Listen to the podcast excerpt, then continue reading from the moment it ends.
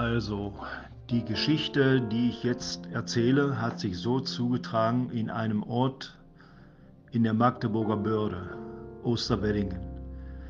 Gaststätte zum Schwarzen Adler. So, und einer äh, von den Skatbrüdern oder Würfelbrüdern musste ins Krankenhaus und dann hat er sich mit diesen Worten verabschiedet, also, weil werden uns wohl so bald nicht wieder sein. Ich wünsche ich ne frohe Weihnacht, madet gut. Mit diesen Worten hat er sich verabschiedet. Und äh, ist, ist, ist überliefert, es ist überliefert, am anderen Tag stand er wieder am Dresen mit einem Bierglas in der Hand und äh, war alles wieder gut.